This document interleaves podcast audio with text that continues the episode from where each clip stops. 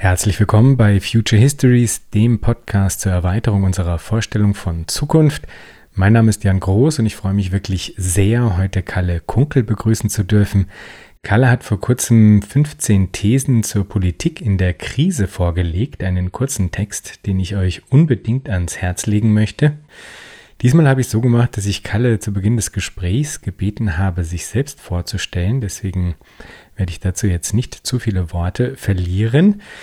Ich habe ja schon in mehreren Episoden von Future Histories versucht zu formulieren, inwiefern wir momentan einen Paradigmenwechsel der politischen Ökonomie erleben.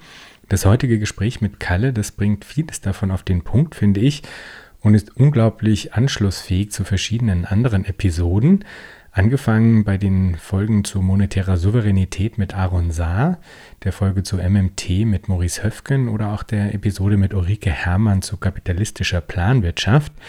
Über diese Folgen könnt ihr also sehr gut auch weiter anknüpfen an das, was ihr jetzt heute im Gespräch mit Kalle hört.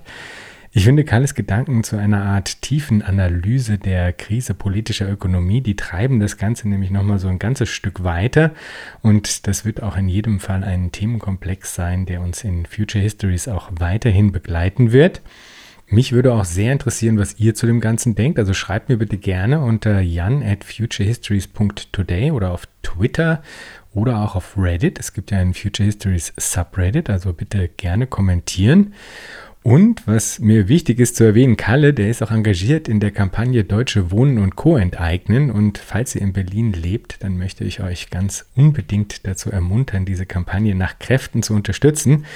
Es strebt hier jetzt auf eine neue Entscheidung zu, also bitte schaut, dass ihr da ähm, Unterschriften sammelt und auf jeden Fall am Ende dann auch natürlich ähm, an der Abstimmung teilhabt. Ich hatte ja bereits Rusbita Heri, einen der Mitinitiatoren in Episode 15 zu Gast. Und ich persönlich wünsche dieser Kampagne wirklich aus ganzem Herzen, dass sie Erfolg hat. Liebe Grüße auch an dieser Stelle an alle, die bei Deutsche Wohnen und Co. engagiert sind. Danken möchte ich auch Fabian und Carmen für ihre Spenden und ich möchte Jan ganz herzlich als Patreon von Future Histories begrüßen. Vielen, vielen Dank für eure Unterstützung. Das freut mich wirklich sehr. Und weil ich es das letzte Mal vergessen habe, in der Episode vor, mit Max Koch zu Beginn zu erwähnen, möchte ich das jetzt hier äh, unbedingt nachholen. Liebe Grüße an Kai, der mir nämlich den Hinweis zu Max Kochs Paper damals gegeben hatte und somit ja letztlich ganz unmittelbar dazu beigetragen hat, dass diese Episode in die Welt gekommen ist. Also liebe Grüße und tausend Dank, Kai. Und jetzt wünsche ich euch viel Freude bei der heutigen Episode Future Histories mit Kalle Kunkel zur Krise der Herrschaftstechnologien.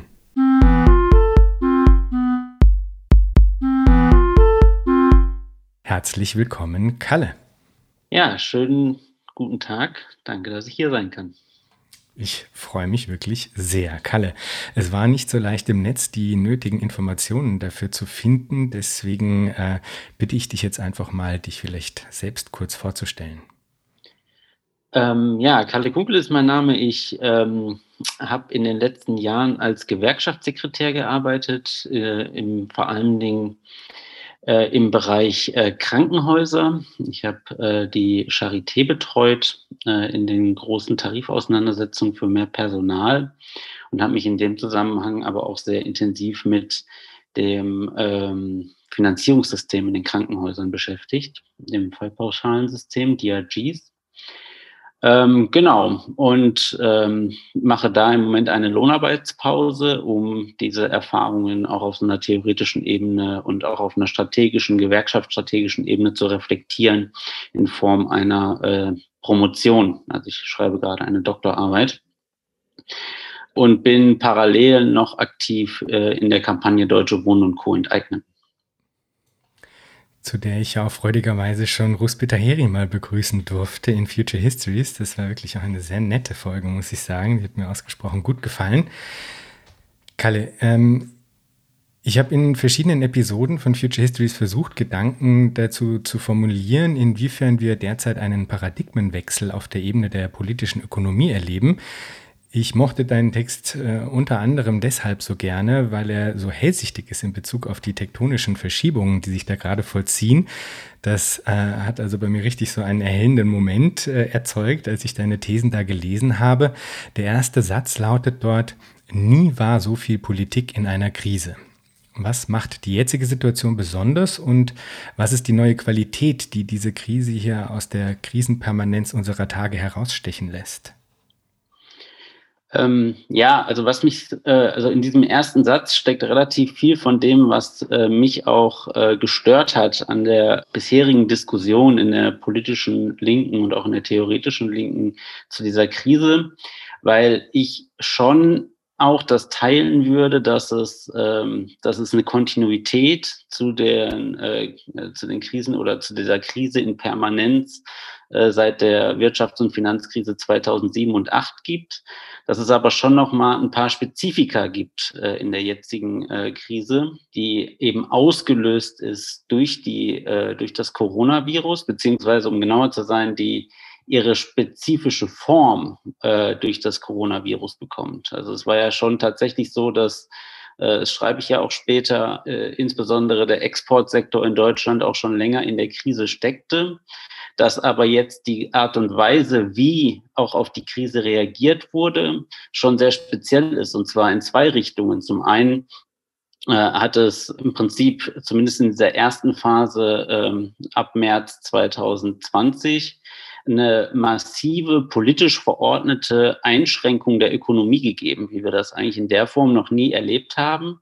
Und eben dabei aber gleichzeitig vom ersten Moment an, äh, wie ich finde, eine relativ konsequente makroökonomische Gegenmaßnahmen. Und diese zwei Dimensionen, also sozusagen, dass man auf der einen Seite sagt, okay, jetzt fahren wir ökon oder jetzt müssen wir ökonomisch runterfahren. Das ist ja durchaus auch eigenwillige Wechselwirkungen gewesen, dass man zum Teil darauf reagiert hat, dass die Zulieferer oder dass die Zulieferstrukturen aus, aus China, aus Asien und so weiter zusammengebrochen sind ähm, aber dass man eben gleichzeitig auf ein bestimmtes Repertoire, was man sich in der Krise 2007 und 2008 zugelegt hat, sozusagen zurückgegriffen hat, um dann relativ schnell die ähm, ökonomischen und sozialen Konsequenzen in den kapitalistischen Zentren zumindest zu kompensieren. Das fand ich schon eine beeindruckende ähm, politische Entwicklung, die mir in der, äh, in der Art und Weise, wie die Krise bisher in der Linken analysiert wird, ein bisschen zu, zu kurz kommt, weil äh, das sozusagen so ein bisschen zu stark in so einer klassischen, ja, jetzt ist der Kapitalismus halt mal wieder in einer Krise. Und ähm, auch mit den Erzählungen, die da hinten dranhängen, und jetzt verschulden sich alle wieder und deswegen wird das, äh, und das, wir werden das große Ende noch kommen sehen. Das ist ja so ein bisschen, das sind ja so die Bilder, mit denen gerade gearbeitet wird. Ähm, und deswegen fand ich es interessant, mal darüber nachzudenken, ob nicht eigentlich diese Krise weniger auf einer ökonomischen Ebene angesiedelt ist, sondern gerade eben auch auf der Ebene, dass sich zeigt, dass sozusagen es möglich ist, auch für den herrschenden Block eigentlich reflexiv auf diese Krise zu reagieren. Also auf Erfahrungen zurückzugreifen, die sie mit vorherigen Krisen gemacht haben, auch sozusagen auf, also da wurden ja auch Konflikte drin ausgetragen in diesen früheren Krisen äh, und sozusagen äh, diese Art und Weise, wie man sie bearbeitet, auf die zurückzugreifen, um dann ähm, in der jetzigen Krise bisher relativ kohärent agieren zu können. Das finde ich unglaublich spannend, ja, weil also bis zu einem gewissen Grad, und das hast du eigentlich ja indirekt auch angesprochen, hat diese Pandemie insofern ja dann auch eine Art von kaschierenden Charakter, ne? weil die Maßnahmen, die jetzt eben wirtschaftspolitisch und geldpolitisch ergriffen werden, die können jetzt mit Verweis auf die Pandemie als Ausnahmezustand geframed werden, aber das übertüncht ja im Grunde nur, nur dürftig, dass diese Krise der Herrschaftstechnologien neoliberaler Ausprägung, dass die eben nicht jetzt gerade erst begonnen hat, sondern dass die eigentlich schon länger manifest am Laufen äh, ist und dass man da ja auch vorher schon in Erklärungsnot gekommen ist, ja. Und das lässt sich am stärksten eigentlich festmachen an der Frage der Geldpolitik und das, ähm, darauf gehst du in deinem Text auch wirklich sehr, sehr gut ein, weil die Geldpolitik eigentlich als zentraler äh, ideologischer Baustein neoliberaler Politiken gelten kann und eben aber auch darüber hinaus als ein ganz praktischer und pragmatischer Disziplinierungsmechanismus eigentlich. Ja? Also es hat diese Doppelfunktion. Kannst du uns vielleicht etwas erläutern, welche ordnungspolitische Rolle der Geldpolitik im Rahmen dieses äh, Ideologiegebäudes zugeschrieben wird und welche entscheidenden Veränderungen hier auch schon vor der Corona-Pandemie eben seit 2008 zu beobachten waren? Also was ich wirklich interessant fand, kurz nachdem der Text erschienen war, also ich ähm, bin ja auch, der, ist, der, der Text ist ja auf dem Blog von der interventionistischen Linken erschienen, wo ich auch organisiert bin und dort haben wir das, wir haben das da intern auch diskutiert und eine der Fragen, die da so aufkam, war, ja okay, du sagst jetzt, hier gibt's ein ähm, äh, hier gibt es Konflikte und Widersprüche im herrschenden Block und du führst da ja auch so ein paar ein, aber ist das denn wirklich so relevant? Also sind das nicht eigentlich nur so ein paar Gefechte, die da so geführt werden? Und ein paar Tage später äh, gab es dann äh, diese, also die losgehende Diskussion darüber, über die Neubesetzung der Wirtschaftsweisen, wo ja die SPD das erste Mal gesagt hat, wir wollen den äh, äh, wir wollen da jemand anders äh, an die Spitze setzen. Und der Helge Braun, Kanzleramtsminister bei Merkel, ist äh, mit einer ganz interessanten Wolte nach vorne gekommen, dass er gesagt hat, wir müssen die Schuldenbremse überarbeiten und ist dann ja, das war ja ganz offensichtlich nicht abgesprochen in der CDU. Also er ist damit äh, irgendwie rausgekommen und noch am selben Tag äh, ist die Fraktionsspitze vor die Kameras getreten und hat gesagt, äh, das ist eine interessante Privatmeinung von Herrn Braun, aber das ist hier mit, nie, mit niemandem diskutiert und wir sind ausgesprochen irritiert. Und das Spannende in dieser Wolte von, von Helge Braun ist, dass er eigentlich, ähm, er hat ja nicht gesagt, ich will die Schuldenbremse abschaffen, sondern er hat gesagt, wir müssen auf die Schulden, wir müssen weiter auf Schulden setzen, unter anderem, weil wir sonst zum Beispiel Steuern erhöhen müssten. Und wir werden das aber ab nächstem Jahr nicht mehr äh, legitimieren können mit der Corona-Krise. Und im Moment setzen wir die ja aus mit der Begründung Corona-Krise, weil das ist das Einzige, was das Grundgesetz zulässt, nämlich große externe Schocks. Und wenn wir, wir können das dann nächstes Jahr auch nochmal machen, klar, aber das stimmt dann einfach nicht mehr. Und das ist ordnungspolitisch ein großes Problem, weil dann äh, haben wir nämlich ein Problem, dass äh, sozusagen es noch offensichtlicher wird, dass das, was wir da tun, eigentlich nur noch, also dass wir sozusagen etwas Notwendiges tun, ähm, für das aber die Begründung immer brüchiger wird. Und deswegen müssen wir die jetzt so umbauen, dass wir damit stärker, also sozusagen, dass wir die auch wegen äh, eben wirtschaftlicher Turbulenzen und Nachhol, also dass das halt noch notwendig ist, äh, das sozusagen justieren können. Also ihm ging es eigentlich darum, diese Herrschaftstechnik sozusagen so zu justieren, dass sie wieder zu den Realitäten passt.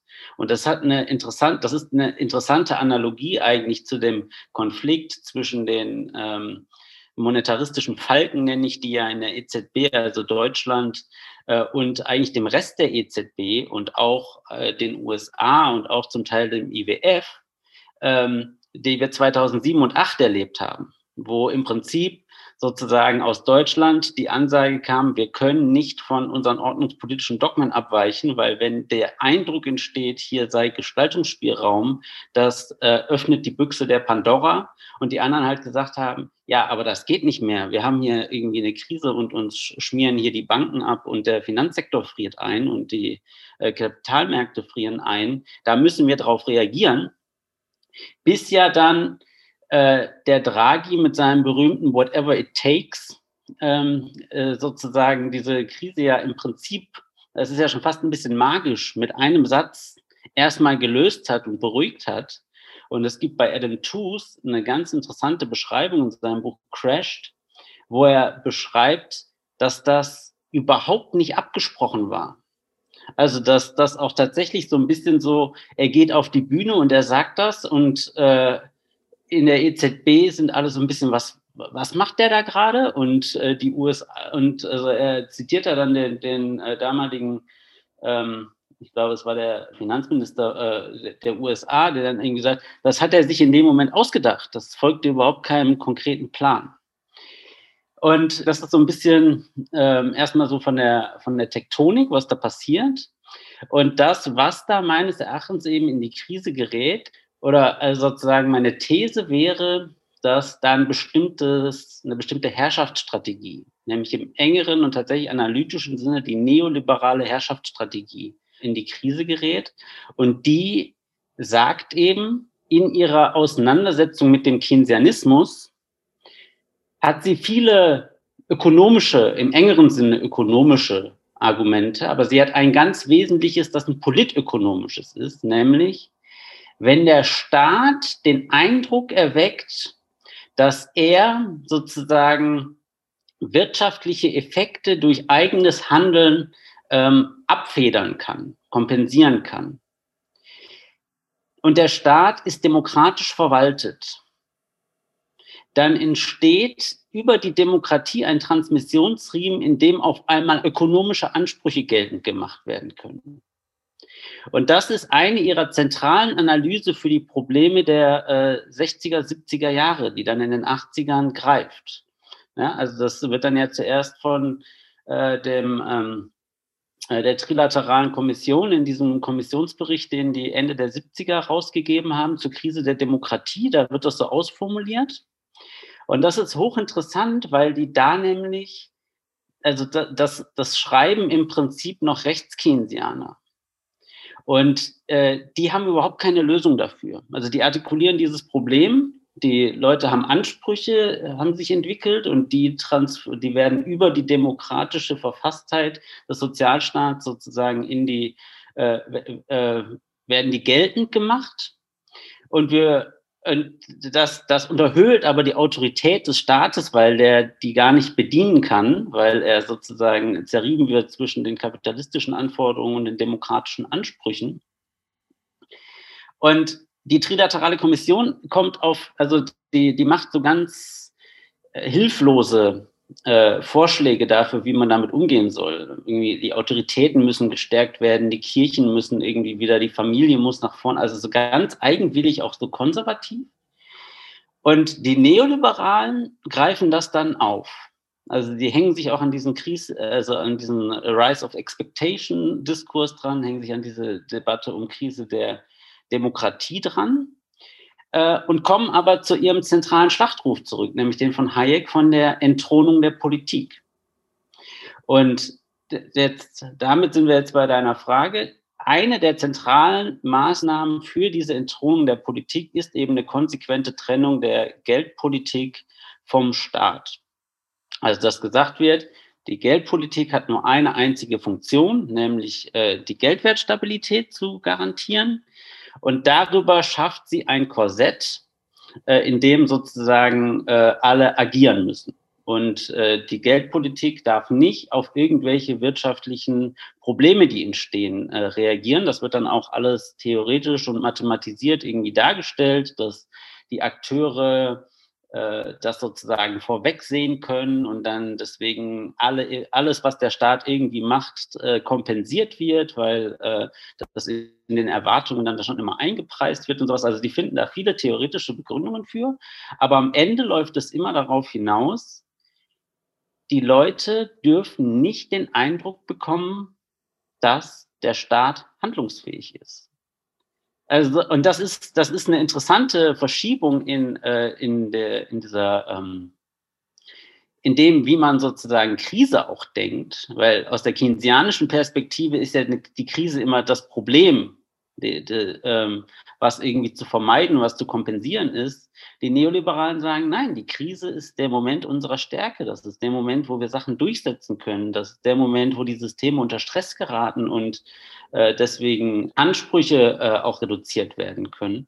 Äh, und wir müssen die eigentlich als Chancen begreifen. Und wir äh, dürfen nicht den Eindruck erwecken, als könnten solche Krisen durch politisches Handeln ähm, sozusagen überwunden, kompensiert werden, was auch immer. Und wenn man das als eine der zentralen Herrschaftsstrategien des Neoliberalismus versteht, darüber könnte man sich jetzt auch streiten, ob das äh, stimmt, aber wenn man das so versteht, dann ist diese Herrschaftsstrategie gerade in einer Krise, weil sich eben gerade genau zeigt, dass diese ganzen Handlungsmöglichkeiten bestehen. Also es geht nicht einfach, die Krise ist nicht nur einfach, okay, sie können das Geld drucken, sondern meines Erachtens ist sie tiefer. Also so, das ist ja so ein bisschen, wie das jetzt im Moment auf so einer legitimatorischen Ebene oft formuliert wird. Ja, für die Banken ist das Geld da, für die Kassiererin nicht und so. Stimmt natürlich auch auf einer Ebene. Aber ich würde sagen, es geht noch viel tiefer, nämlich es geht äh, genau dieses reflexive Moment. Wir sind in der Lage, auf solche Krisen zu reagieren. Die müssen nicht in der Form ausbrechen. Ich sage nicht, die kapitalistischen Widersprüche existieren nicht mehr, aber sie sind in einer Art und Weise bearbeitbar. Und meines Erachtens müsste das eigentlich ein Andockpunkt für auch eine linke politische Strategie da drin sein. Sie sind bearbeitbar, aber sie sind nicht innerhalb dieser spezifischen Ideologie bearbeitbar. Das ist ein Punkt, den du vorbringst, der, oder? Der Ideologie und auch des institutionellen Settings, was sie geschaffen haben. Genau, also das, ist ja, du hattest das ja am Anfang auch schon gesagt, das ist ja eine Einheit von Ideologie und einem institutionellen Setting. Und gerade geht es ja im Prinzip darum, dass an allen möglichen Stellen dieses Setting aufgebrochen wird und man aber immer noch gucken muss, ob man diese ideologische Kohärenz da drin noch bewahren kann. Das ist ja in diesem Beispiel von dem Helge Braun, wird das ja ganz gut sichtbar. Ich glaube, das sind beides Dinge, die wir nochmal ein bisschen genauer uns angucken sollten, weil äh, über dieses institutionelle Setting wissen viele natürlich nichts, ja. Aber es ist unglaublich wichtig, dass man sich eigentlich damit auch auseinandersetzt, weil das natürlich das Fundament bildet, über das dann diese Mechanismen auch so wirkmächtig werden können, ja.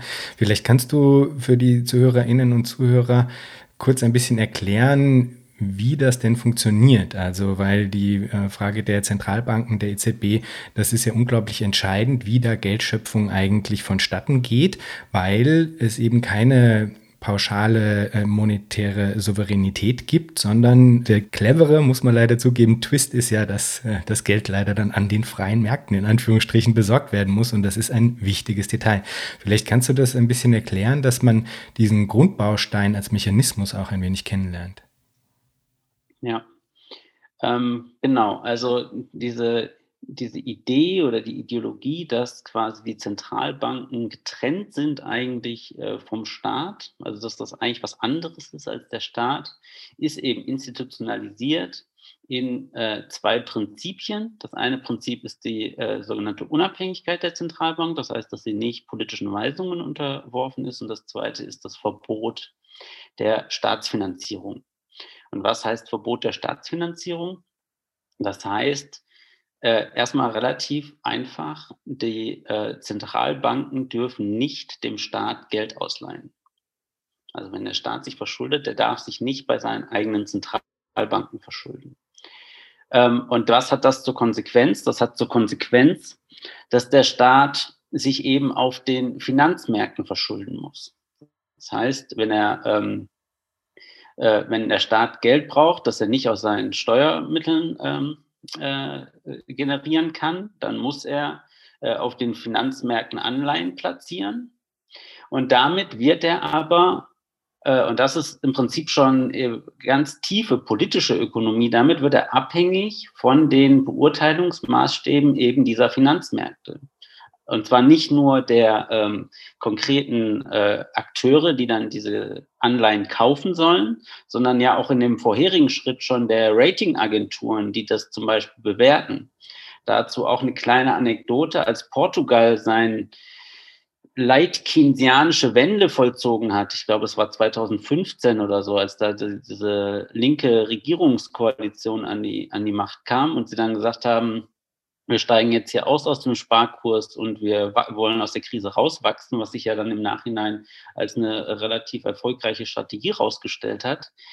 Ähm, da wäre dieses Projekt beinahe schon gescheitert, weil äh, im Prinzip alle Ratingagenturen daraufhin die portugiesischen Staatsanleihen auf Ramschniveau gesetzt haben. Und es gab nur eine einzige Ratingagentur, die sozusagen, die noch ein Niveau über Ramsch gehalten haben. Und deswegen war es für Portugal überhaupt möglich, äh, sozusagen noch Anleihen zu platzieren. Sonst wären die eigentlich vom einen Tag auf den nächsten abgeschnitten gewesen. So, und darin wird eben deutlich, dass, dass das war, hat sich ja auch im Nachhinein herausgestellt, das war Quatsch.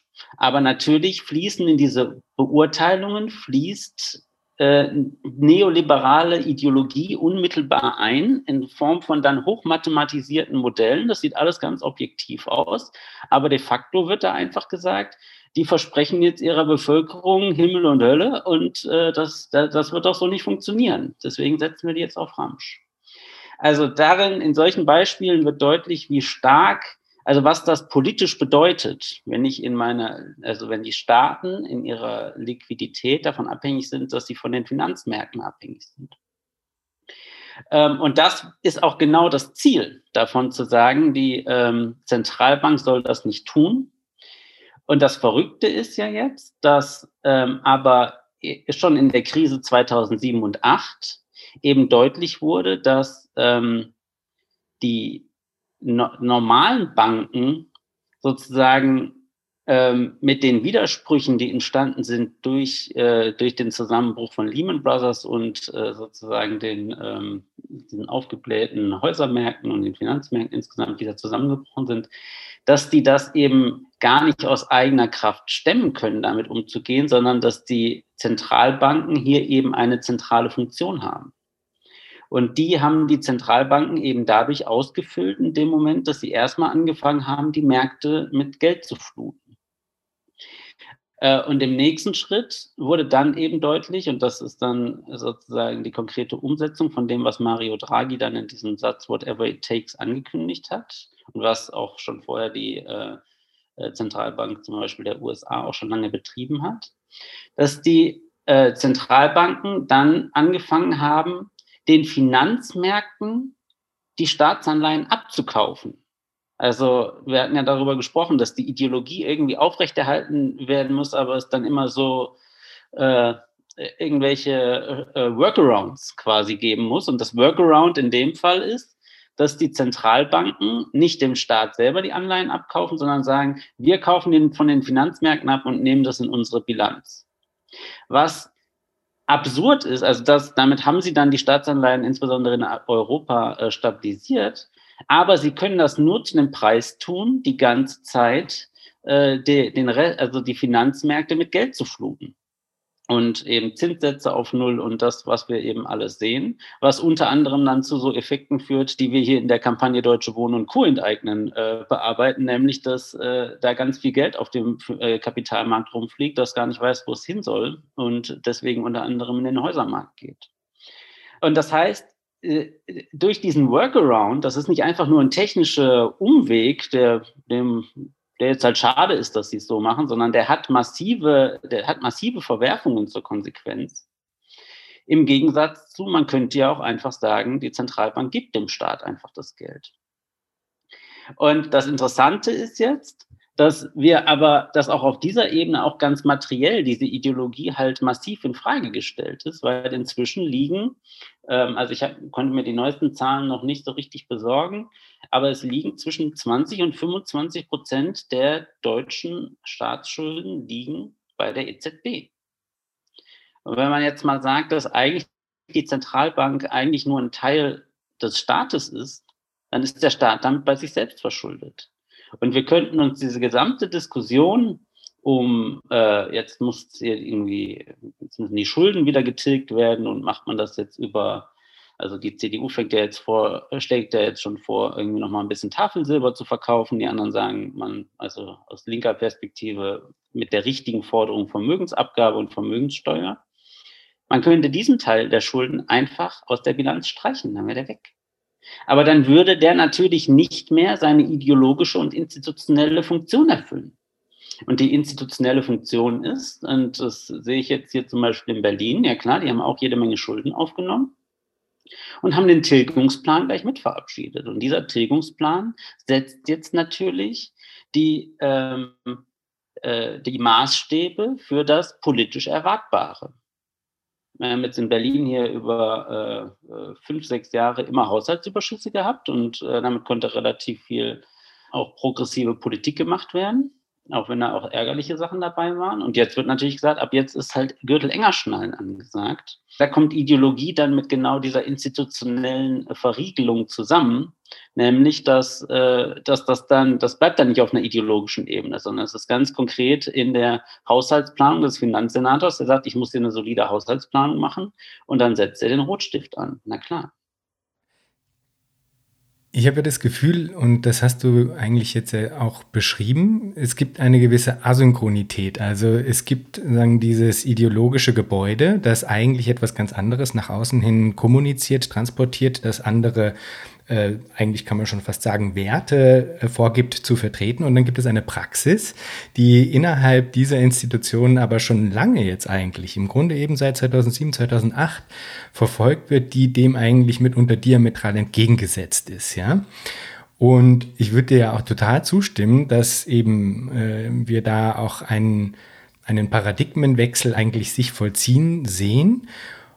Und was würdest du aber sagen, wohin entwickelt der sich? Weil zumindest, wenn ich das jetzt so von außen äh, betrachte, wäre mein Gefühl jetzt eigentlich gar nicht so sehr, dass man jetzt danach dann wieder unbedingt zwingend zurückkehrt zu der gleichen Rhetorik, also auch eben einer Rhetorik von Austeritätspolitik und so weiter, sondern dann, dass im Grunde eigentlich und das sprichst du in deinem Text eigentlich auch sehr schön an, dass die Schnelligkeit, die Souveränität, in der das jetzt umgesetzt worden ist, ja, dass das eigentlich viel mehr darauf hindeutet, dass im Grunde das schon so fest ähm, verankert ist mittlerweile im Standardrepertoire äh, der äh, technosozialen Eliten, nennst du es, glaube ich, irgendwo, ja, dass das eigentlich im Grunde das New Normal ist, ja, also dass wir im Grunde äh, in der Praxis schon weiter sind als in der Ideologie, sage ich jetzt mal, dass da also eine gewisse Asynchronität zu, zu beobachten ist und dass insofern eigentlich hm, die Prognose dann ja auch gar nicht, also eigentlich die Prognose dann heißen müsste, auch im Narrativ gibt es irgendwann dann sozusagen eine Form von Korrektur.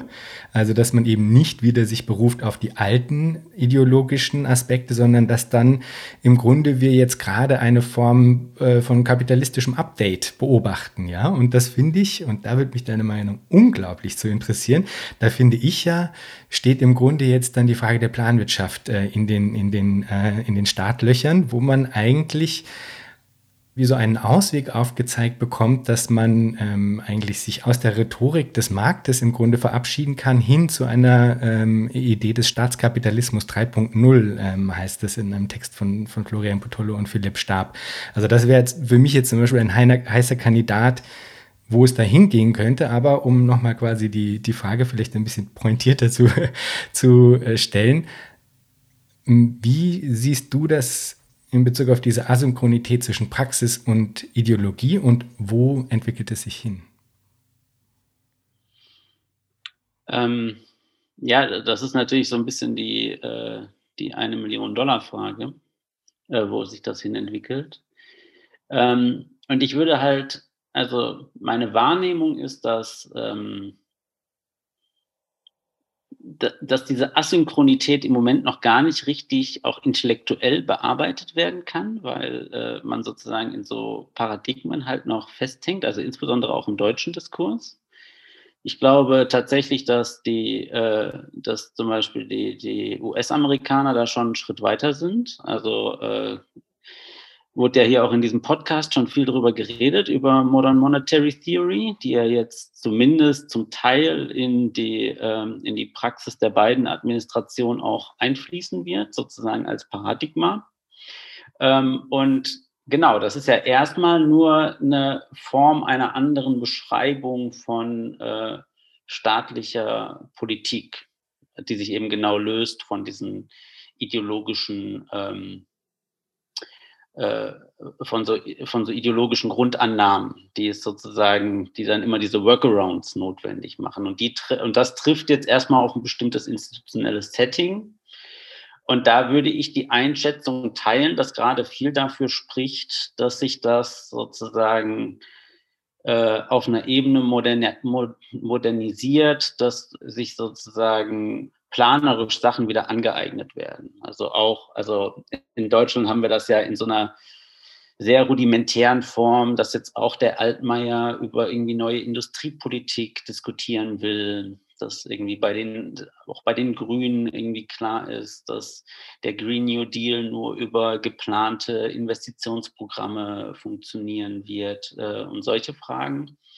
Ähm, von daher würde ich sagen, da spricht viel dafür, dass, dass wir da eine Renaissance der Planung erleben, die keine grundsätzliche Infragestellung äh, sozusagen der kapitalistischen Grundkonfiguration äh, mit sich bringt. Und trotzdem ist auch diese These mir ein bisschen zu schnell zu abgeklärt. Und deswegen finde ich den Bezug auf die Krisendiagnose der Neoliberalen oder eben der 70er, 80er so wichtig. Weil man kann auch viele ökonomische Gründe, was das Problem am Keynesianismus war und warum der irgendwie dann in den 70er Jahren mit Stagflation nicht mehr weitergekommen ist und alles. Aber man muss doch erstmal ernst nehmen, dass die halt sagen, in, dass, dass die, also, und da sind sie in ihrer Krisendiagnose quasi, finde ich, ein bisschen hellsichtiger als viele Linke, nämlich zu sagen, in dem Moment, wo der Staat, der formell demokratisch organisiert ist, die Verantwortung für die äh, gesellschaftlichen Prozesse übernimmt, in dem Moment werden demokratische Ansprüche anwendbar auf die ökonomischen Prozesse.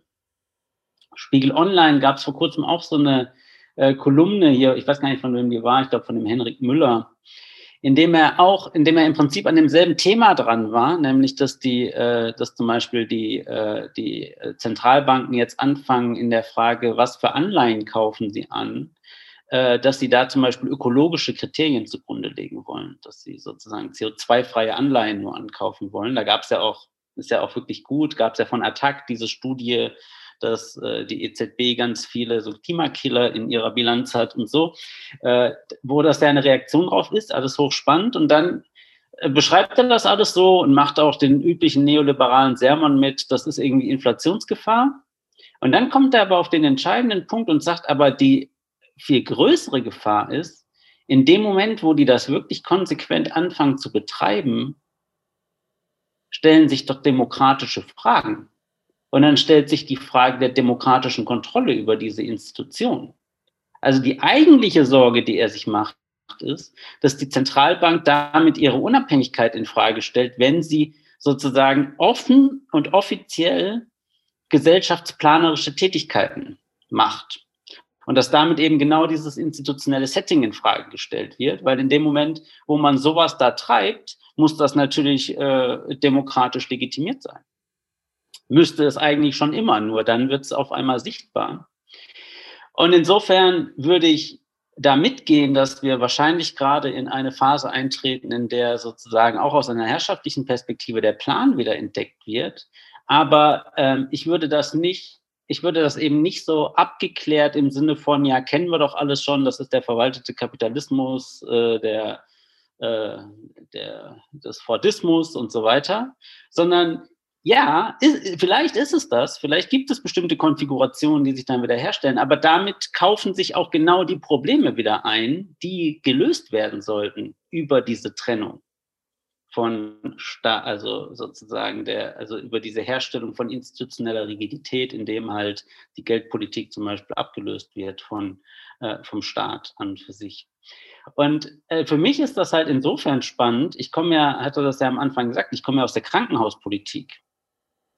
Und ich beschäftige mich mit dem Ganzen, also schon länger, aber jetzt unter anderem auch, weil mich genau diese Frage auch in Bezug auf die Krankenhauspolitik umtreibt. Da ist es natürlich nicht die, äh, die Geldpolitik unmittelbar, indirekt sogar schon, aber jetzt nicht unmittelbar, sondern meine Interpretation dieses äh, Finanzierungssystems der Fallpauschalen ist eigentlich hier genau eine Analogie nämlich sozusagen Marktmechanismen in einer Art und Weise einzuführen, dass die Politik vor Ort nicht mehr auf Druck reagieren kann. Dass sozusagen die Politik vor Ort nicht sagen kann, dieses Krankenhaus soll mit dem und dem Personal und mit den und den Tarifen und dann müssen wir da halt ein bisschen was zuschießen, das kostet dann halt ein bisschen was, sondern zu sagen, nö, hier gibt es marktförmige Kriterien, hier gibt es Preise und die wirken jetzt. Und wenn ihr irgendwie Forderungen habt, dann könnt ihr die ja haben, aber die sind nicht darstellbar in diesem, in diesem rigiden äh, Korsett. Und da hat es jetzt halt in den letzten Jahren spannende Entwicklungen gegeben, weil auch unter anderem auch durch unsere Kämpfe ähm, die Finanzierung für die Pflege aus diesem System rausgelöst wurde, aus dem Fallpauschalensystem. Und das war tatsächlich so, dass wir äh, in diesen Streiks, die wir an der Charité hier hatten und in den Tarifauseinandersetzungen, hat uns die Geschäftsführung immer gesagt, Sie haben ja recht mit allen Forderungen. aber wir können das nicht abbilden im System. Und wir mussten ihnen auch sagen, ja, da haben sie recht. Können sie nicht abbilden im System. Ist uns aber egal. Weil eine Uniklinik, die kann auch, äh, die wird nicht pleite gehen und die wird dann im Zweifelsfall so. Aber das ist natürlich eine Perspektive, die kannst du in der Uniklinik eingehen, die too big to fail ist. Die ist aber nicht denkbar insgesamt. Und das Spannende ist, wir haben diesen Abschluss in, an der Charité 2016 gemacht und hatten dann über Jahre keinen echten Fortschritt, dass das woanders aufgegriffen wurde. Also andere Krankenhäuser haben diese Kämpfe dann auch geführt. Und dann gab es 2018 diesen Schritt, dass dann die Finanzierung der Pflege aus den Fallpauschalen rausgelöst wurde und auf ein sogenanntes Selbstkostendeckungsprinzip umgestellt wurde, was im Kern sagt, äh, jede zusätzliche Pflegestelle, die eingestellt wird, wird auch finanziert. Damit war der Abschluss sozusagen auf einmal systemkonform. Und seitdem es diese Regelung gibt, gibt es insgesamt zehn weitere Unikliniken, die sowas abgeschlossen haben. Und ich will das jetzt nur als Bild verwenden, was, was ich mit dieser Krise meine. In dem Moment, wo, es, wo, das, wo das Argument, und ich meine mit dem Argument jetzt nicht das Rationalistische, sondern wirklich die betriebswirtschaftliche Zwangsverhältnisse nicht mehr als solche existieren und auf Druck wieder reagiert werden kann, ändert sich das Spiel.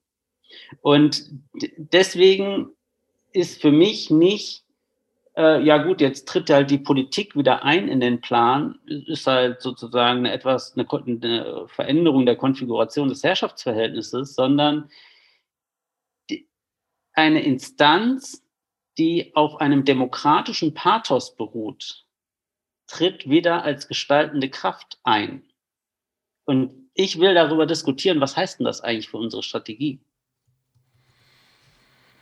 Kalle, ich äh, kann das nicht deutlich genug sagen, wie dankbar ich dir bin für deine Ausführungen. Ich finde das wirklich ganz großartig und unglaublich wichtige Punkte, weil wenn ich das richtig verstehe, dann äh, willst du uns eigentlich sagen, eine spezifische Regierungsrationalität, die eigentlich in letzter Instanz immer rückgebunden war an eine Form der, des ökonomischen Kalküls, ja, die ist jetzt eigentlich in eine Legitimationskrise geraten und dadurch kann eigentlich die Politik sich perspektivisch in bestimmten Bereichen, in dem Fall ist es dann die, die, sind es die Zentralbanken, kann sich nicht mehr darauf berufen, dass sie sagt, okay, nein, diese Dinge sind nicht möglich, weil wir haben ja eigentlich gesehen, dass sie es eben in bestimmten Momenten sehr wohl sind und dass damit eigentlich eine im Grunde Pandoras Box geöffnet worden ist und dass jetzt eine neue Argumentationslinie gefunden werden müsste, um wieder zu legitimieren, warum man diese Box wieder schließt. Das ist das, was ich von dir ähm, äh, mitbekomme und das finde ich einen unglaublich wichtigen Punkt. Und es gibt auch eine Passage, die, die da in deinem Text eigentlich auf diese Argumentationslinie eingeht oder das nochmal verdeutlicht. Ich äh, zitiere das mal. Da heißt es nämlich, nur wer unter Verweis auf übergeordnete Regeln, Prinzipien oder Organisationen Nein sagen muss, kann auch Nein sagen. Zitat Ende. Das ist im Grunde das, was das auf eine Art zusammenfasst und du bindest das da so ein bisschen an das äh, Bild des Odysseus, also der, des, des postdemokratischen Politikers, der postdemokratischen Politikerin als Odysseus, der sozusagen in Wirklichkeit ja selbst gewählt an einen ähm, Mast gebunden ist, ja, den Mast der ökonomischen Rationalität, der Marktrationalität, wenn man so will. Ich finde es unglaublich wichtig, das herauszustellen, dass sich da ein, ein Handlungsspielraum daraus ergibt. Gleichzeitig sehe ich auch unterschiedliche Abzweigungen, die das nehmen kann. Und ich fände es total interessant, wenn wir da ähm, positive wie auch negative einmal durchspielen, ja, weil nämlich eine negative Spielart dessen wäre, dass die falschen Leute aus den falschen Gründen jetzt beginnen, Ja zu sagen. Also namentlich würde mir da sowas einfallen wie rechtspopulistische Regierungen, die dann sowas wie den Volkstaler einführen oder sowas ähnliches, die also eigentlich anstatt der äh, klassisch ökonomischen Regierungsrationalität, die eben mit Marktargumenten argumentiert, um bestimmte Dinge eben nicht umsetzen zu können, ja, oder vorgeben, sie nicht umsetzen können, dass die eben rassistische, nationalistische äh, Argumente und so weiter anfahren, um wieder andere Formen der Begrenzung einzuführen. Ja, die sind dann eben nach viel stärker noch auf das fingierte andere äh, abgezielt, ja.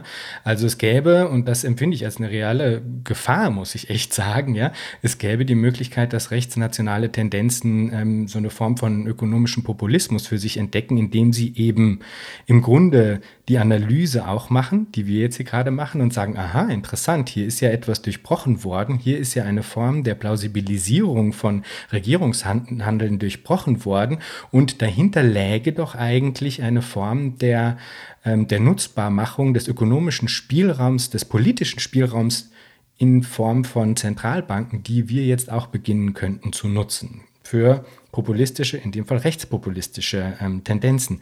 Das wäre sozusagen für mich eine Form von Horrorszenario, muss ich sagen, oder ein, das ist ein angstbesetztes Szenario, sage ich jetzt mal ganz offen.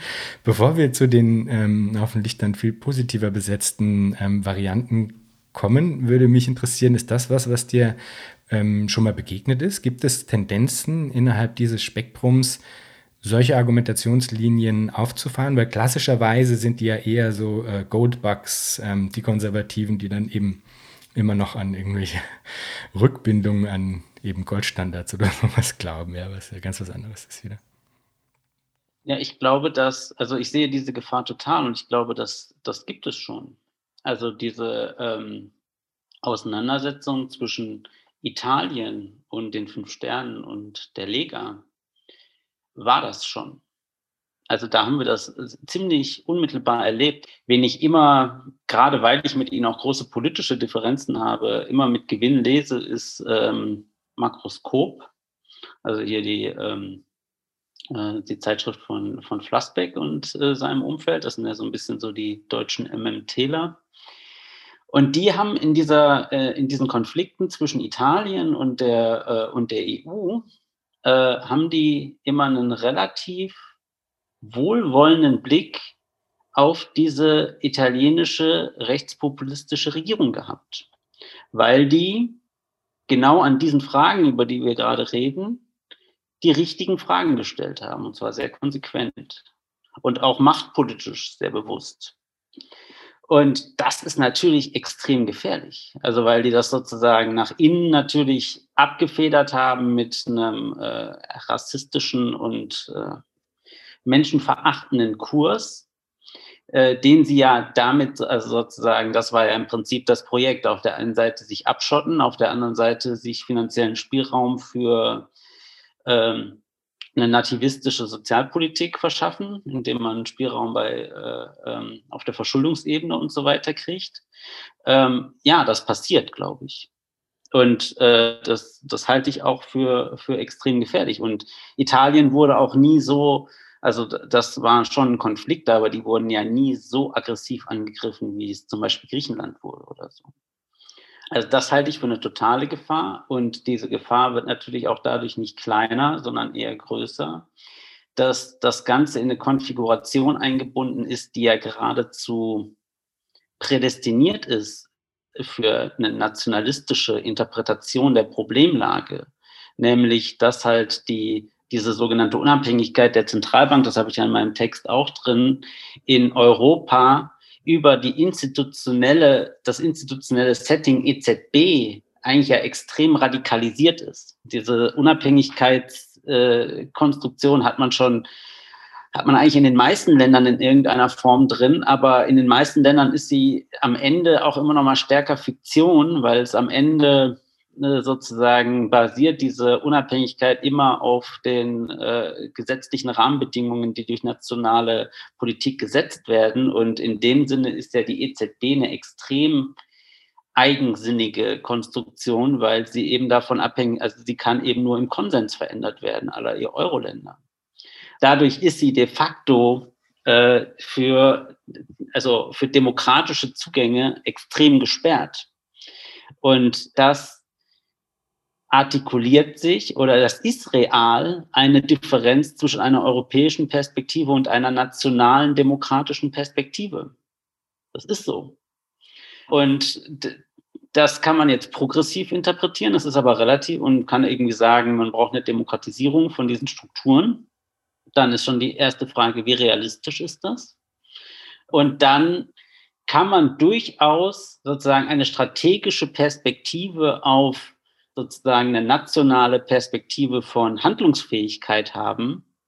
Nur, also das kann auch aus einer linken Perspektive meines Erachtens strategisch Sinn machen. Nur die ist wirklich nur einen Fußtritt vor einer nationalistischen Perspektive entfernt. Und in dem Sinne ist dieses Problem sehr real. Ich würde das dann auch wiederum offensiv wenden, wenn wir uns mit der Frage nicht offensiv auseinandersetzen, dann wird sie nur von den Rechten auf einer nationalistischen Ebene beantwortet werden. Und die liegt, so wie die Konfiguration jetzt ist, sogar näher. Also umso mehr müssten wir eigentlich gestern schon anfangen, äh, eine emanzipatorische Perspektive darauf zu entwickeln. Das hast du jetzt sehr ähm, gut gezeichnet, finde ich. Und die Frage, die sich da anschließt, ist natürlich, was läge denn dahinter? Also wenn man eben diesen Gestaltungsspielraum, der sich da aufzeigt, ja, wenn man den nutzen will, jenseits einer reinen nationalistischen Perspektive, weil ja eben, wie du richtig beschreibst, eigentlich die Frage der monetären Souveränität äh, im Regelfall nationalistisch, also innerhalb von Nationalstaaten, so meine ich das jetzt, quasi gedacht wird, und die EZB, hast du richtig beschrieben, ist da quasi ein spezieller Sonderfall. Aber wie kommt man aus dieser Zwickmühle heraus? Also wie kann man diesen Gestaltungsspielraum denken, nutzen, ohne eben im Grunde da, ähm, ja, wie so ein vergiftetes Geschenk eigentlich sich einzuhandeln? Mhm. Das ist, ich glaube, das ist äh, eine Frage für eine größere Konferenz. Äh, ja, tatsächlich. Also, weil ich das konzeptionell kann ich dir da keine gute Antwort drauf geben. Konzeptionell. Ich würde halt sagen, es gibt so auf der unmittelbaren politischen Forderungsebene ist das für mich schon klarer. Äh, nämlich, das ist auf der einen Ebene, was ich schon gesagt habe. Die EZB soll einfach alle nationalen Schulden, die sie in, ähm, äh, in ihrer Bilanz hat, morgen streichen. Und ich finde, das aus, insbesondere aus einer deutschen Perspektive, das muss man ja auch vergegenwärtigen. Äh, es ist ja so, es ist der, der Maurice Höfgen, den du ja auch schon hier im Interview hattest, der hat in einem, äh, in einem Artikel, den er, ich weiß gar nicht, für irgendeine Wirtschaftszeitung geschrieben hatte, hat er das ein bisschen pragmatischer gesagt. Er hat gesagt, ähm, wir sollten einfach mal die, äh, die Schulden, die bei der EZB äh, liegen, äh, aus der Bilanz rausdenken. So, also so, das, ich halte das, das wäre ein Vorwurf, den ich grundsätzlich an die MMT habe, äh, für, ähm, für unpolitisch, sondern man muss diese Frage explizit thematisieren, nämlich deutlich mal, also sozusagen in ihrem ideologischen Gehalt deutlich machen äh, und deswegen nicht einfach sagen, ja komm, lass uns die einfach wegdenken. Nein, wir müssen einen Konflikt über die Frage führen, die sollen gestrichen werden. Und das Argument von Höfgen ist ja, dass er sagt, das ist tatsächlich auch irrelevant, weil alles, was die Staaten an Zinsen zahlen müssen, wird danach ja wieder an die Eigentümer ausgezahlt und die Eigentümer sind die Staaten. Also ja tatsächlich in dem Moment, wo die Schulden da liegen, sind sie neutralisiert. Was aber in einem internationalen Kontext schon wieder anders ist. Deutschland bekommt im Moment äh, Zinsen aus den südeuropäischen Ländern überwiesen die landen direkt beim deutschen Finanzminister. Also insofern hätte diese Perspektive auch eine internationalistische Perspektive. Und sie hätte eine internationalistische Perspektive, ohne dass wir da drin so ein Element von wir sollen, wir sollen für irgendwen zahlen, da drin auftauchen würde, sondern es wäre erstmal nur, dieser Druck muss von den Demokratien genommen werden. Und dann kann man sich die Frage erstmal sparen, ob das nationale Demokratien oder supranationale Demokratien sind. Äh, und die zweite Frage wäre, der äh, einer tatsächlichen souveränen Verschuldungsfähigkeit, aber unter dem Schutz der EZB durch echte ähm, vergemeinschaftete Anleihen. Also auch das ist ja immer so ein Thema, was äh, sozusagen dann immer so weggeschoben wird, so nach dem Motto, jetzt wollen die sich auf unsere Kosten ver verschulden. Darum geht es ja gar nicht, sondern es geht ja erstmal nur darum, dass man den Schutz des äh, Währungsraums äh, Euro nutzt, damit sozusagen einzelne Länder nicht mehr angegriffen werden können von den Finanzmärkten. Und das wäre auch wiederum so ein Punkt, äh, wo, wo man auch die, die Grenzen von, diese, von dieser äh, Liquidität, oder monetären Souveränität irgendwie nochmal genauer diskutieren müsste, ob das überhaupt ein sinnvoller Weg sein könnte, da sozusagen wieder auf die nationale Ebene zurückzugehen, würde ich stark bestreiten. Also sozusagen der Euro ist tatsächlich auch aus dieser Perspektive, ähm, könnte der eine, eine Perspektive nach vorne sein, dass eben die Nationalstaaten nicht mehr gegeneinander in Konkurrenz gebracht werden können. Aber das ist erstmal eine sehr theoretische Perspektive, weil er eben eingebettet ist in ein neoliberales institutionelles Korsett und aber vor allen Dingen ja auch, und dann wird es am Ende wieder das Einfache, das schwer zu machen wird, in neoliberale Politiken der konkreten handelnden Akteure. Also jetzt nicht meine erste Referenz, aber Martin Sonneborn sagt ja immer über das Europaparlament, das Europaparlament ist nicht das Problem, sondern die Leute, die da drin sitzen. Ähm, und das stimmt ja auf einer Ebene auch wieder. Also so bestimmte Fragen stellen sich auf der institutionellen Ebene, aber auf einer bestimmten Ebene stellt sich natürlich auch immer die Frage, wer füllt die Institutionen aus und wer kann sie dann auch verändern. Ich würde gerne noch mal kurz einen Schritt zurückgehen zu einem, zu dem Punkt, den du vorhin angesprochen hattest, weil ich da ähm, noch mal nachfragen wollte, ob ich dich da richtig verstehe, beziehungsweise was das Terrain ist, wo man dann von dort aus hin navigieren könnte. Du hattest angesprochen, dass es in den 70er, 80er Jahren, wo du eben auf eine Art den Beginn dieser ideologischen Wende auch verorten würdest, dass es dort diesen Punkt gab, wo man festgestellt hat, okay, es gibt sagen, demokratisch legitimierte Ansprüche. Und wenn wir auf die jetzt einfach hören, ja, dann kämen wir sozusagen irgendwie in die Bredouille und deswegen brauchen wir jetzt eine Form von Regierungsrationalität, die uns bindet und äh, im Grunde ein Schutzschild gibt, um vor den Bevölkerungen zu legitimieren, warum, warum wir das eben gerade nicht tun. Ja. Zusammenfassung gefällt mir sehr gut, ja. Aber das ist, äh, wenn ich dich richtig verstehe, sozusagen ja nicht dein Punkt, sondern das ist das, wie du wiedergibst, wie damals sozusagen diese Form der Regierungsrationalität und der ähm, Argumentationslinie sozusagen mit entstanden ist, ja. Wenn wir dieses Gerüst jetzt eben zusammenbrechen sehen, beziehungsweise in der Praxis schon ausgehebelt sehen, ja, und du ähm, ja quasi schon auch in deinem Text feststellst, dass die PolitikerInnen eben auch ja immer wieder darauf zurückgegriffen haben, diese Argumentationslinie anzuführen, um eben nicht das zu machen, was im Grunde die Menschen wollen, sage ich jetzt mal ein bisschen polemisch überspitzt. Mhm. Glaubst du, gäbe es eine der Herrschaftsideologie immanente äh, neue Legitimationsform, die eben nicht mehr marktbasiert ist. Also, weil ich hätte ja das Gefühl, dass eigentlich dieses Narrativ vom Markt als dem angeblich quasi besten Mechanismus, äh, um Wirtschaftsabläufe zu steuern und, und zu regeln, dass das im Grunde jetzt relativ breitenwirksam äh, in sich zusammenbricht. Also dass das einfach auch in der breiten Bevölkerung im Grunde mittel- bis langfristig, ich sage nicht kurzfristig, das ist mir schon klar, dass das so ein bisschen äh, wie so mit der Muttermilch aufgesaugt worden ist und dass es eine Zeit braucht, ja. Aber nach meiner Einschätzung ist das etwas, was, mit dem man, sagen wir mal, in 10, 15, 20 Jahren nicht mehr Wahlen gewinnen wird, ja. Und dann stellt sich ja die Frage, okay, wir haben vielleicht unsere eigenen ähm, Narrative, unsere eigenen Legitimationsstrukturen, unsere eigenen Ideen dazu, äh, wonach man künftig Regierungshandeln sinnvollerweise ausrichten sollte. Ja, das ist die eine Seite. Aber wie, äh, was, was gäbe es jetzt auf Seiten einer, ähm, äh, du hast es hier, technosozialen Elite, was gäbe es da für Formen der Regierungsrationalität, die in den Startlöchern stehen, um dieses spezifische Narrativ abzulösen? Das ist eine interessante Frage. Du äh, siehst mich jetzt beim Denken. Ähm, planerisch staatliche Legitimationsstrukturen sind ja nicht neu. Also die 68er haben ja nicht ganz umsonst gegen die verwaltete Welt äh, protestiert und haben ja da genau gegen solche Diskurse angekämpft. Und die ersten Stichwörter, die mir da so einfallen, wären halt sowas wie so eine bestimmte Form von Expertokratie. Also im Prinzip so der Ingenieur als der, als der, der Inbegriff der Rationalität, der, der man sich unterzuordnen hat.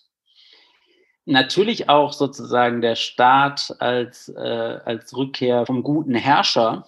Äh, das steckt da ja durchaus auch drin, was, was wir so in so wenn man sich jetzt, wenn, wenn man sich so einen Legitimationsdiskurs eher äh, des, des chinesischen Projekts oder sowas anguckt, äh, dann irgendwie ja auch mit äh, Konfuzius wieder zu entdecken und so weiter. Also auch das ist ja alles irgendwie aufladbar. Und tatsächlich jetzt, also das kommt mir aber jetzt wirklich so als Gedanke. Es gibt ja dieses Bild, dass der Neoliberalismus es gut geschafft hat, bestimmte emanzipatorische ähm, Diskurse aufzugreifen, Selbst, Selbstverwirklichung, äh, Selbstverwaltung und so und das einzubinden.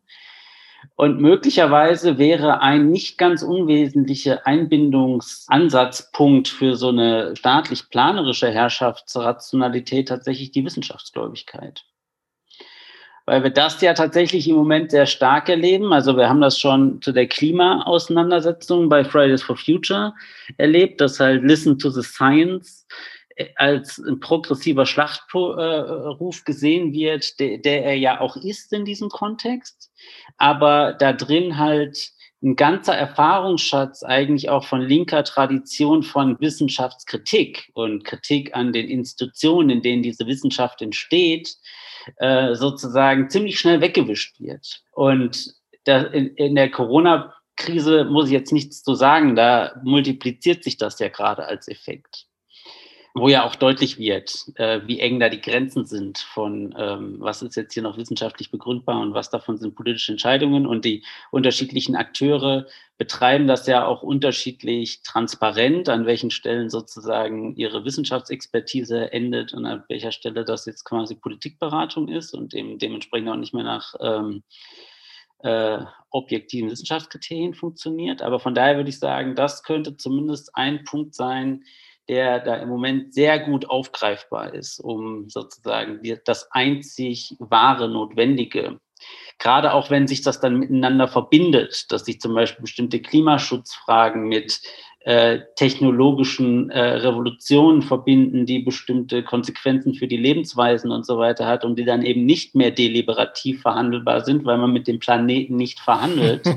also sozusagen, wenn diese Green New Deal Perspektive als auch als eine Subjektivierungsform, wenn man das mal zu Ende denkt, dann kann man, also kann man da sich über eine Menge Sachen Gedanken machen. Habe ich aber tatsächlich noch nie intensiver gemacht, finde ich echt einen spannenden, finde ich einen spannenden Punkt.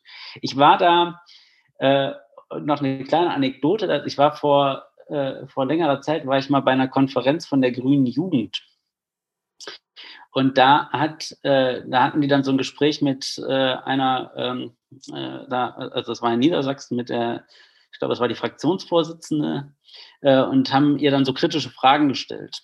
Und eine von den kritischen Fragen war zum Thema Homöopathie. Äh, wie sich die Grünen jetzt dazu stellen, ist da ja ein großes Thema. Und ich fand das ziemlich spannend. Ihre Antwort fand ich eigentlich sehr klug, weil sie gesagt hat, naja, gut, ihr seid jetzt halt alle ähm, sozusagen, kommt aus der Wissenschaftsperspektive, wo ihr, wo ihr das als emanzipatorisch kennengelernt habt. Aber in unserer Partei gibt es eine Generation von Leuten, die sagt, wenn wir auf die Wissenschaft gehört hätten, dann hätten wir jetzt 100 AKWs und 30 Endlager, die schon alle voll wären mit Brennstäben und so. Und die reagieren auf Listen to the Science allergisch. Und das fand ich eine sehr gute Beschreibung der Ambivalenzen, mit denen wir uns in den nächsten Jahren auseinanderzusetzen haben. Spannend. Dann haben wir im Grunde jetzt sozusagen die ähm, Frage abgedeckt, wie sozusagen sich ein Update der Regierungsrationalität, wie wir es uns nicht wünschen, ähm, von, von, vonstatten gehen könnte. Dann biegen wir doch ein in die andere Schiene und ähm, da würde mich jetzt deine Meinung zu interessieren, was du denn ähm, als eine kluge Alternative ansehen würdest. Das taucht in deinem Text äh, und auch in dem, was du jetzt gesagt hast innerhalb des Interviews, tauchen gewisse Abgrenzungen auf gegenüber der MMT, was ich sehr, sehr gut verstehen kann. Es tauchen auch gewisse Abgrenzungen gegenüber der klassischen Sozialdemokratie auf, was ich auch sehr, sehr gut verstehen kann. Was wäre denn eine Form der politischen Ökonomie, die du dir wünschen würdest? Also was ich mir wünschen würde, ist äh, ein libertärer Sozialismus. Also das ist jetzt erstmal einfach nur das Schlagwort. Das heißt, eine auf der freien Assoziation der äh, Produzentinnen und Konsumentinnen basierende Gesellschaftsform. Und jetzt wird sehr spannend, wie macht man das? Welche Rolle hat da drin sowas wie Eigentum? Und noch viel interessanter, wie kommen wir da hin? Und ähm, also zu der Frage, welche Rolle hätte da drin Eigentum, ähm, würde ich sagen, sie kann als Privateigentum als an Produktionsmitteln keine oder nur noch eine absolut untergeordnete Rolle spielen. Aber die interessantere Frage finde ich ja eigentlich, äh, oder nee, das ist genauso interessant, also weil da wurde ja in diesem Podcast auch schon viel über die Frage Planwirtschaft, wie organisiert man das dann eigentlich, äh, auch schon viel diskutiert. Insofern finde ich, da stellen sich viele nicht banale Fragen die Frage der Transformation oder des Wegs dahin, ich finde sie genauso interessant und politisch gerade stärker äh, brennend. So, so vielleicht. Ähm, und da, also finde ich es tatsächlich interessant, deswegen auch diese Auseinandersetzung mit der, äh, mit der Zentralbankpolitik, dass ja eigentlich die Zentralbank theoretisch schon sowas wie ein Planungsakteur sein könnte. Also das, das, scheint ja so ein bisschen auf in diesen, zum Beispiel in diesen Fragen, äh, wem stellt die eigentlich Liquidität zur Verfügung? Und jetzt auch in dieser ganzen Diskussion, die wir jetzt hatten, äh, jetzt auch während Corona, was ist systemrelevant und wird deswegen wie unterstützt, äh, dass das eigentlich weniger eine Frage davon ist, haben wir das Geld dafür im Sinne von, haben wir den Reichtum, sondern dass eigentlich sozusagen zumindest eine sozialistische Transformationsperspektive, um sich mal die Frage zu sparen, ob eine sozialistische Gesellschaft noch Geld braucht, aber die Transformationsperspektive zumindest der die sein könnte, dass man halt Geld als das ernst nimmt, äh, was die Neoliberalen davon behaupten, was es sei, nämlich eigentlich ein Steuerungsinstrument. Und dass aber das Steuerungsaggregat nicht der Markt ist, sondern dass man über planerische Entscheidungen, die man sozusagen mit Liquiditätsflüssen hinterlegt, sozusagen steuert, in welchen Bereichen wollen wir ähm, gesellschaftliche Strukturen aufbauen und in welchen nicht. Ähm, und das ist ja eigentlich, also das, ich habe das in dem Text auch in so einer Andeutung drin, äh, dass sich daraus äh, Fragen für unsere äh, Transformationsstrategie stellen, nämlich wie nah sind wir eigentlich da dran, um auf solche Fragen irgendwie Einfluss zu nehmen. Ähm, und da würde es ja genau um solche Fragen gehen. Ist das eigentlich eine Perspektive, dass das sozusagen eine Form sein könnte, über die gesellschaftliche Steuerung organisiert wird? Und dann stellt sie, und dann ist, also technisch ja, Politisch ist die Frage, auf welcher Grundlage, äh, also auf welcher politisch-normativen und Legitimationsgrundlage das passiert und wer diejenigen sind, die an den Stellen sitzen, um das zu tun. Und das ist dann eigentlich die äh, meines Erachtens entscheidendere Frage, ähm, weil ich finde, dass wir in dieser Diskussion auch ein bisschen aufpassen müssen, dass die nicht so eine in einem schlechten Sinne abstrakt utopische Diskussion wird. Weil äh, wenn man die völlig trennt von der Frage der Kräfteverhältnisse und welche Kräfteverhältnisse können sich eigentlich in diese Institution gerade einschreiben, und zwar sowohl im Sinne von, dass diese Interessen zur Kenntnis genommen werden, als auch wer besetzt diese Institutionen, ist das relativ schnell eine, eine, eine, sehr abstrakte Diskussion, weil wir weit davon weg sind, dass die Akteure, die das gerade besetzen, dass wir mit denen irgendwie das strategisch diskutieren können, diese Fragen. Äh, und solange das so ist, wird es dann leider am Ende auch wieder sehr einfach, weil am Ende, das schreibe ich ja zum Schluss auch, äh, es am Ende die Frage ist, wie viel gesellschaftlichen Druck kann man aufbauen, damit die, damit die Akteure diese, diese Institutionen äh, besetzen und kontrollieren, sozusagen gezwungen sind, ähm, ihre Möglichkeiten, ihre Handlungsmöglichkeiten zu nutzen, um diesem Druck nachzugeben oder eben nicht. Also insofern ist das, also das, das habe ich bisher auch, wenn ich mit Menschen über diesen Text diskutiert habe, war dann oft die Frage, ja, was heißt das denn jetzt? Also man kann da irgendwie so drei, vier Bullet Points an Forderungen draus machen, aber jetzt an konkreter politischer Perspektive heißt es ja erstmal nur, dass man das äh, als Perspektive in die Kämpfe einbringen muss, in denen darüber entschieden wird, ob, das, ob die Krisenkosten abgewälzt werden oder ob sozusagen die Widersprüche weiter zugespitzt werden können in den Institutionen und sie deswegen äh, die Rigiditäten, die da drin stecken, quasi überwunden werden von den Akteuren, die da gerade sitzen. Und die weitergehende Diskussion wäre dann ja die Frage, wie verhält man sich dazu, diese Position selber zu besetzen. Und was bringt das wiederum mit sich an Widersprüchen, Einbindungspotenzialen äh, und so weiter? Äh, weil das ist, das ist sozusagen dann ja die Debatte darüber, äh, Rolle des Staates bei so einer Transformation. Oder denkt man das eher über Gegeninstitutionen? Das würde ganz sicher mindestens noch eine ganze Folge äh, füllen, weil das ist wirklich eine große und sehr komplexe und unglaublich ambivalente Frage, zu der ich auch wirklich, also mich ganz schwer tue, mich zu positionieren. Ne?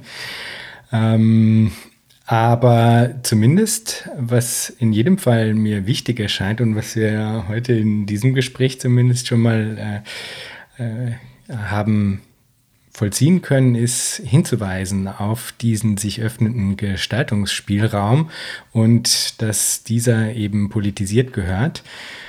Und Kalle, am Ende eines jeden Gesprächs, da frage ich dann immer noch, wenn du dir Zukunft vorstellst, was stimmt dich freudig?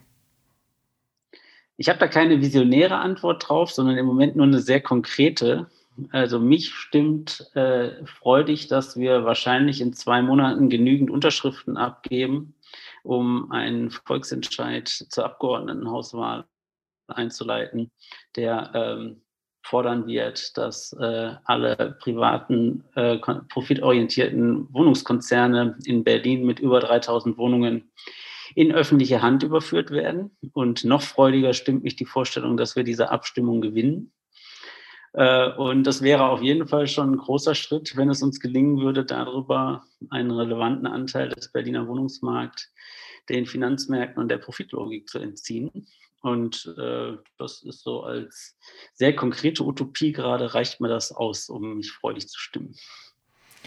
Das ist auch wirklich schon unglaublich viel, muss ich sagen. Und wenn es Hörerinnen und Hörer gibt, die in Berlin leben, dann bitte, bitte, bitte äh, unterschreibt. Das ist wirklich ein unglaublich großartiges Projekt, was ihr da äh, gestartet habt. Und ich wünsche euch von ganzem Herzen allen Erfolg bei diesem Unterfangen. Kalle, vielen, vielen Dank für das Gespräch. Ja, vielen Dank auch von meiner Seite.